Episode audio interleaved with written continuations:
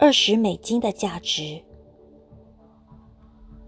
一天，爸爸下班回到家已经很晚了，他很累，也有点烦。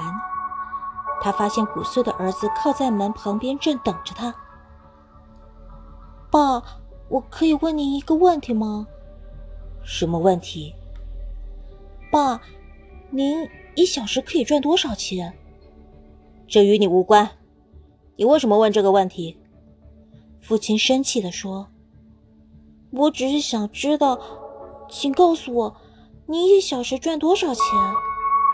小孩哀求道：“假如你一定要知道的话，我一小时赚二十美金。”哦，小孩低下了头，接着又说：“爸，可以借我十美金吗？”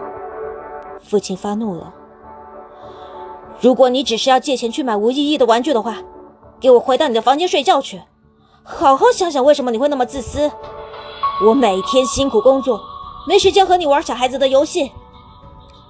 小孩默默地回到自己的房间，关上门。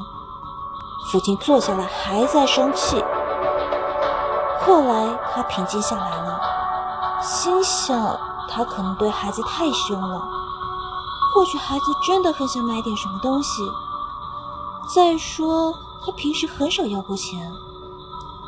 父亲走进孩子的房间：“你睡了吗？”“爸，还没有，我还醒着。”孩子回答。